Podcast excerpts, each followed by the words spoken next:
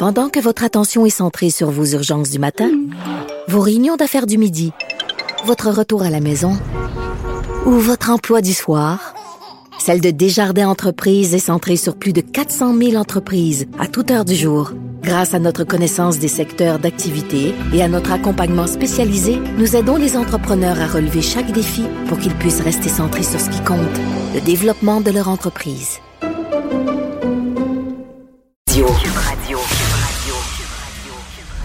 Salut Richard. Salut Jean-François. On revient sur la crise de ce blocus des voies ferrées là, un peu partout à travers le pays. Là. Toi, tu demandes vraiment euh, du leadership de la part de Justin. Ben Trudeau. oui, trouves-tu que ça sent la lasagne un peu? Je trouve que ça commence à sentir la Ah, lasagne. On se souvient de ça, la crise d'Oka hein, avec lasagne Ouais. qui était masquée euh, face à un Ouais. soldat de l'armée canadienne, parce que c'est une crise politique là, qui peut devenir absolument majeure. Mm. Et là, c'est d'entendre le ministre Garneau en disant non, non, non, c'est une question de justice. Vous savez, si quelqu'un ne respecte pas la loi, euh, il faut envoyer la police, euh, euh, l'arrêter, c'est tout. Donc, c'est vraiment au provincial à s'organiser à ça. Faites respecter vos lois, envoyez les policiers. Oui, c'est facile à dire, mais c'est pas des citoyens ordinaires. Je comprends là, que quand tu désobéis à la loi, euh, la police euh, peut te déloger, peut t'arrêter. On l'a vu avec les militants là, qui avaient pris d'assaut le pont Jean-Cartier, les militants verts. Mais là, ce ne sont pas des citoyens ordinaires. Ce sont des membres des Premières Nations. Puis je comprends que la justice est aveugle et que quelle que soit ton origine ethnique, ta religion, ton sexe, si tu désobéis à la loi, la police débarque. Mais là, vous le savez, lorsqu'il est question des Premières Nations, si la police commençait à charger contre des Amérindiens, euh, les, ces images-là feraient le tour du monde en trois secondes et demie. Et là, on dirait, regardez comment le Canada, comment le Québec traite les peuples des Premières Nations, un peuple opprimé, exploité, puis là, la police qui les charge et tout ça, ça deviendrait vraiment une crise internationale majeure. C'est comme ça. On vit dans une société de rectitude politique. Il faut mettre des gants blancs. Il y a des gens qui comprennent pas en disant, écoute, tu désobéis à la, à la loi, tu te fais arrêter, c'est tout. C'est pas si simple que ça. Donc, quoi qu'en dise le ministre Garneau, ce n'est pas un problème juridique, c'est un problème politique qui prend vraiment, euh, ça prend des solutions politiques à ça. Et malheureusement, Mais là, mais là, Richard, ça va se régler. Là. Ils ont mis sur pied Oui. un comité de gestion et de suivi. de suivi.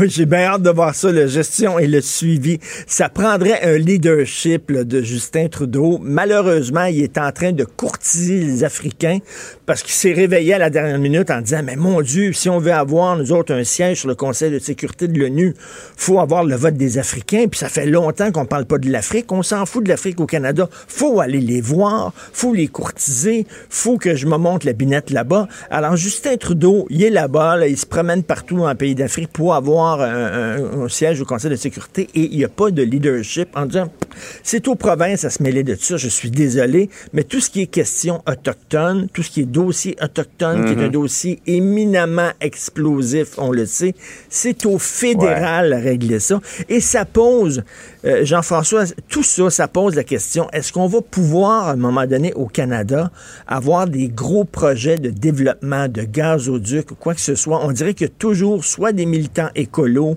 soit des militants des Premières Nations qui bloquent ces projets-là. Est-ce qu'on va être condamné tout le temps à avoir des projets bloqués, les bâtons dans les roues, puis des histoires comme ça? Ça pose une sacrée bonne question pour le développement économique du Canada. Mais bref, c'est à Justin Trudeau de régler. Est-ce qu'il faudrait qu'il revienne d'Afrique? Et euh, je, je sais pas, on verra. Mais comme tu dis, il y a un comité de suivi. Comité de suivi. Ouais. hein? C'est Ça, ça c'est comme les tables de concertation. Oh, hein. C'est- on C'est aime comme ça. des solutions souvent pour ach- acheter du temps un peu. Exactement. Acheter du temps, le temps qu'ils reviennent d'Afrique.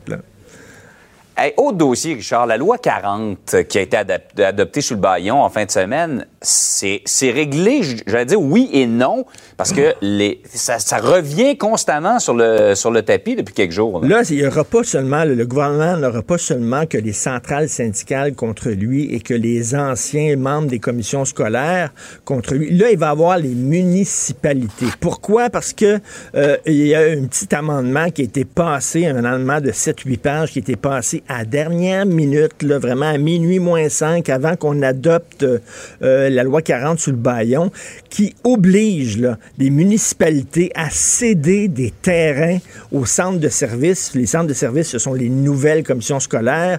Donc, si un centre de service a besoin d'un terrain pour construire une école, les municipalités vont être obligées de céder des terrains à zéro sous, de les donner gratuitement. Et là, les villes ont l'impression de s'en être fait passer une petite vite parce que tout ça, ça a été déposé à la dernière minute.